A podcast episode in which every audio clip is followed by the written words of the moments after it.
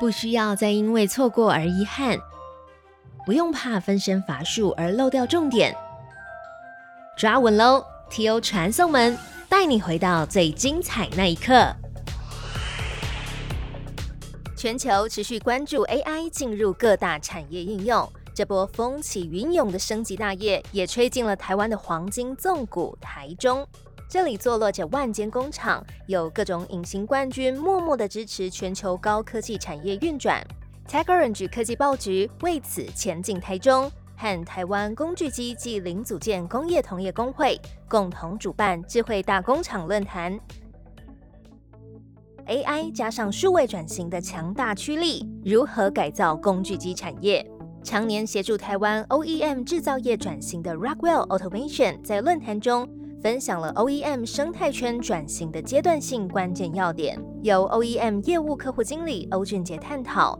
当 OEM 满足终端客户四大需求时的好处，包括减少停机时间、增加客户粘着度和服务收入。优化生产效率以及资源与能源管理对企业永续经营的影响。各位产业的前辈，大家好，我是来自洛克威尔的 OEM Account Manager 欧俊杰。因为在场的各位是来自于工具机或者一些设备商，所以呢，我们以下都统称是 OEM，就是 Original Equipment Manufacturer，来跟大家做个叙述。今天的分享主题是揭开我们工具机的面纱。我们先从终端客户他的需求，然后呢，再到 OEM，从这个需求里面可以发展出什么样的机会？但是他要发展这个机会时，又缺少了哪些要素？要如何做转型，以及转型如何落地？还有我们洛克威尔如何协助我们 OEM 的客户，把它完整的整套方案给实行出来？当我们 OEM 满足我们 End User 的四大需求时，你会获得什么样的好处？我们看第一个，减少停机时间。很多时候在工厂时，哎，突然设备发生了故障，这时候他们要求我们的设备能够越快恢复生产越好。这时候有两个要素，一个是我们平常要针对我们现场的操作人员要做 routine 的培训，再来是第二个是在紧急的时候，我们要赶快提供他这个需要的服务。那这时候我们就会增加我们客户的粘着度，并且我们可以把这个服务呢打包成合约，那增加我们的服务收入。那再来呢，是我们生产效率跟优化。终端客户里面常常有工厂的，呃，可能是处长，可能是厂长，他会被我们公司要求，你每年都要增加产能几趴，或者是提高良率多少。这时候我们的 OEM 如果能够透透过数字化的一些分析。然后呢，去找到我们目前生产过程中的痛点，去改善你的设备。这时候我们就可以提高我们设备的性能，从原本跟大家差不多的设备，提高我们的阶级，到跳脱我们的红海市场。再来是最近很关心的，叫做资源跟能源的管理。那这就是会对应到企业永续经营，那近零碳排的这一块。那这时候如果你们设备里面有专注于这一块的话，就可以打入所谓的绿色供应链。在第四个是我们数据安全跟合规性，大家其实可以看到，在这几年近十年，网络攻击越来越严重。这时候你的设备如果有专注于这一块，在跟我们的终端客户在讨论的时候，诶，他会觉得你这个 OEM 很有 sense，你知道这个是我们目前企业很需要的一个方案。这时候呢，就会增加你们设备进入到这个企业非常大的 win rate。那我们看一下，要做到以上这些事情的时候，OEM 会遇到哪些挑战？包含我们遇到很多同质化竞争，还有我们现在在全世界这个产能的需求的减缓，那这个会造成什么？就是会造成我们的设备在红海市场里面无法脱颖而出，而且现在整个趋势上，我们少子化、缺工缺料，这个都都都是很常见的问题。那洛克威尔在这边提供什么样的方案？我们先从三个面上去导入：第一个是开源，第二个是节流，第三是颠覆。所谓开源是什么？我们增加你设备的一些价值，去寻找更多的蓝海机会。我们去从工厂端去看你们生产过程有哪些可以节省成本的地方，协助我们客户去节流。再来是颠覆，所谓的颠覆就是颠覆你们现有的营运模式、商业模式，从本质上的改变去增加企业的营收。那我们举个例子啊，就是说我们有个客户，他是在做冰淇淋机，可是。他的机器在在这几年已经做到他认为无法再优化的程度了。这时候呢，我们洛克威尔协助他导入过程控制、数位化转型。那在这个过程中呢，它慢慢转型成品牌委外制造商。那它现在正在往冰淇淋界的台积电这条路在走。那它为什么可以这样做？因为我们通过这样数字化转型，让它很快的可以去换料、换配方。所以说，它可以很快的去满足我。我举例，可能各大冰淇淋品牌它不同的配方需求，那就可以达到我们很好的这个代工的效率。OEM 在面临同质化竞争、产能需求减缓、少子化和人力资源短缺等挑战时，可以透过开源、节流和颠覆的方法导入解决方案。欧俊杰以冰淇淋机制造商为例。说明了如何透过数字化转型实现品牌委外制造和提升生产效率的好处。他也观察，目前大部分 OEM 厂商的营收占比有百分之八十是来自于硬体，而百分之二十来自于服务。但这样的营收占比，在遇到未来的市场挑战时，需要再度转型，强化韧性。好，再来我们要看一下，我们要做这个转型，我们从本质上改变。我们改变我们硬体销售跟我们的服务占比。现在我们根据调查，大部分的 OEM 他们的营收有百分之八十是来自于硬体，百分之二十是来自于服务。那我们希望在未来的日子里面，让大家从硬体跟服务变成百分之五十跟五十。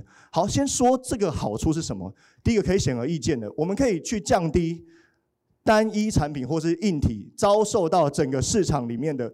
波动所造成的影响，因为我们知道景气循环大概三到五年会有一个，所以有些时候有大年有小年。那像现在可能常常会有听到有人在放无薪假，那这时候我们如果提高我们的营收占比，因为我们是从跟终端客户去谈每年的维护合约，所以呢，我们营收是长长期而且是持续的，而且我们的服务能够有比较高的利润。为什么？我们常常听到我们 OEM 说啊，我们现在的设备啊，都常常被我们终端客户拿来用称斤来来来看啊。他都知道我的电料多少钱，他都知道我的机构件要多少钱，所以他就说啊，你这个设备我看你的成本就是多少钱，所以我会去压你的成本。那这时候呢，你如果是从服务的角度来看，你的利润就会相对会提高非常多。那再来呢，也会增加我们跟终端客户的关系，让他们跟我们有长期的紧密的配合，增加客户的粘着度。好，那我们要怎么去做到做到这个事情呢？第一个要扩大我们 OEM 能够提供的服务范畴，像是说去做设备的维护保养跟优化，再来我们去做远程的设备跟维运，还有呢去做培训跟技术的支持，那甚至呢连保固的合约都会可以放在里面，而我跟你谈几年的保固合约，那这些都是我们可以去把它整个服务都 total 的包在一个 package 里面。让我们的终端客户呢，可以去勾我想要跟你谈哪些的服务合约。那大家会说，诶，其实有些已经我我们平常都在做啦。那你在卖设备的时候，你本来就要提供这样的服务？No，因为很多时候，其实在服务范围里面有很多灰色地带，像是会认为说啊，我在终端客户有有些时候是明明他们的操作员的人人为操作造成的设备损害，他却要反过来去要求你们去协助。这时候呢，这个灰色地带。常常设备上说啊，不然我我为了要做这个生意，我还是要把这件事情给完成。那其实未来我们就可以把像是这样的例子，把它建入在我们的服务合约里面。那其实这样双方都都开心嘛，就是说，哎，终端客户如果有这个需求的时候，就会马上来找你。那你也会因为这个服务合约，你会愿意去协助他做这件事情。那对于双方来说是个双赢的局面。再来是第二个，我们开启跟领导阶层的对话。很多时候我们的设备商。做到的事情，可能在工厂端当地的的老师傅那去做在技术面的讨论。可是，如果我们今天要做的是服务合约，我们要找到他们的领导阶层，甚至是 IT 阶层，去做到跟他对谈，在对谈的过程中，去让他了解我们这个解决方案的价值。再是第三个，是我们 OEM 要去整合多方资源，像是很多时候我们全世界各大电工厂商很难在同一个 project 里面。把所有的产品都用我们自己的东西，我们一定要有第三方的。那相对的，其实很多 OEM 也遇到这个问题。我们当需求来的时候，不要都自己去开发，你要把一些比较专业的事情外包给别人去做。那我举例好了，像是说前两三年口罩机需求那么大、这么快速的时候，如果自己要慢慢投入去做口罩机的这个开发，那这个时程一定会比别人还要晚。如果你把各个比较需要专业的地方外包给专业的厂商去做，那整合起来其实很快可以去达到这样的市场。再来看说我们这个转型啊要如何前进，已经知道转型的好处了，已经知道我们要转型的方向了。那我们要怎么去前进呢？虽然要快，但不能急。所以我们看任何事情都要见零，不能只见数。所以我们要从大处去着手。我们要看到我们工厂里面到底有什么问题，我们 OEM 的的整个生产制造流程到底有什么问题？因为每家的问题都不一样，有些是组织的问题，有些是人员的问题，有些是教育训练的问题。那你要把这些分门别类，而且分成你的 priority 一二三四五去做。接着呢，顾问去帮你做完这个梳理之后，再。推行到各部门，所以我们从大处着眼，think big；小处着手，start small，并且呢，把这些你们的痛点在各个组之间完成之后呢，找出成功案例，并且快速复制，scale fast。所以我们透过这样的流程去协助我们的客户，去达到这样的需求。从商业模式的创新与提升附加价值来思考产业价值链。好处是可以降低单一产品或硬体受市场波动影响的风险，增加稳定营收来源；而提供服务可以提高利润，又能增强和终端客户的关系与粘着度。接下来，欧俊杰建议使用 Rockwell Automation 创新三支箭来思考：一是设备的数位化转型，第二是永续转型，第三则是资安强化。好，那我们再看一下我们洛克威尔如何协助客户做转型，提出了 OEM 转型的三支箭。第一支箭我们就很常听到的设备的数位化转型，第二个是我们企业的永续经营，就大家很常听到的 ESG。再来就是我们的资讯安全。好，我们这三支箭要怎么做？第一个，我们先看到数位化转型，很多时候在现场的老师傅他很愿意协助我们企业做这样的转型，但是他不会 coding。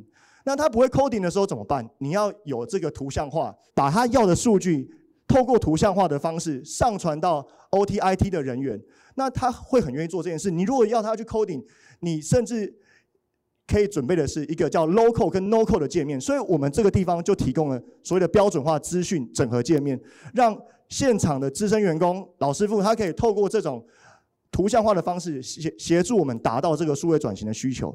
再第二个。我们所谓的 XR 转型，那 XR 转型里面有包含什么？AR、VR，这个也是现在大家很夯的话题。那它这个到底可以做什么样的应用？我们先看到这个，到了二零二六年的时候，很多高端的设备有百分之七十五 percent 都会用到这个样的技术。所以呢，你们要跨足高端设备，这个势必是你们的方案之一。在我们工业市场面，其实现在面临的很大的压力啊。员工之间技能的差异，大家可以感受到，在工厂里面有个人员的年龄断层，四五十岁之后，那就是二三十岁，那中间的三四十岁的人跑到哪里去了？所以这个人员的断层，造成我们在技术、在经验上传承的困难。再来是大家很常见的缺工缺料的问题。所以市场面临这么巨大的压力底下，我们要怎么去协助客户做这样节省成本，并且呢做这个数位化转型呢？我们用 AR 的技术去解决这样劳动力的问题。我们看到啊，现在劳动力啊跟培训的成本其实非常高啊。就是说，你今天新进的员工呢，常常一进来啊，你可能要找一个资深员工去陪着他，带他两个礼拜，然后呢，有可能还要送他去一个训练中心，去什么地方？那他只要去客户端，今天这个资深员工就要陪着他去做任何事情。那这个资深员工他原本可以做比较高价值的产能的事情，现在都要被这个员工给拉住。那包含呢，有些时候啊，他可能也也没有什么耐心啊，培训效果也也不太好。那服务派遣呢，有些时候你原本可以派一个人去了，你要派两三个人去，也花很多时间，花很多钱。再来是你们现场的很多的文书都没有办法做数位化，都是做纸本啊。有些时候呃传传一个传一个传一个，哎就不见了。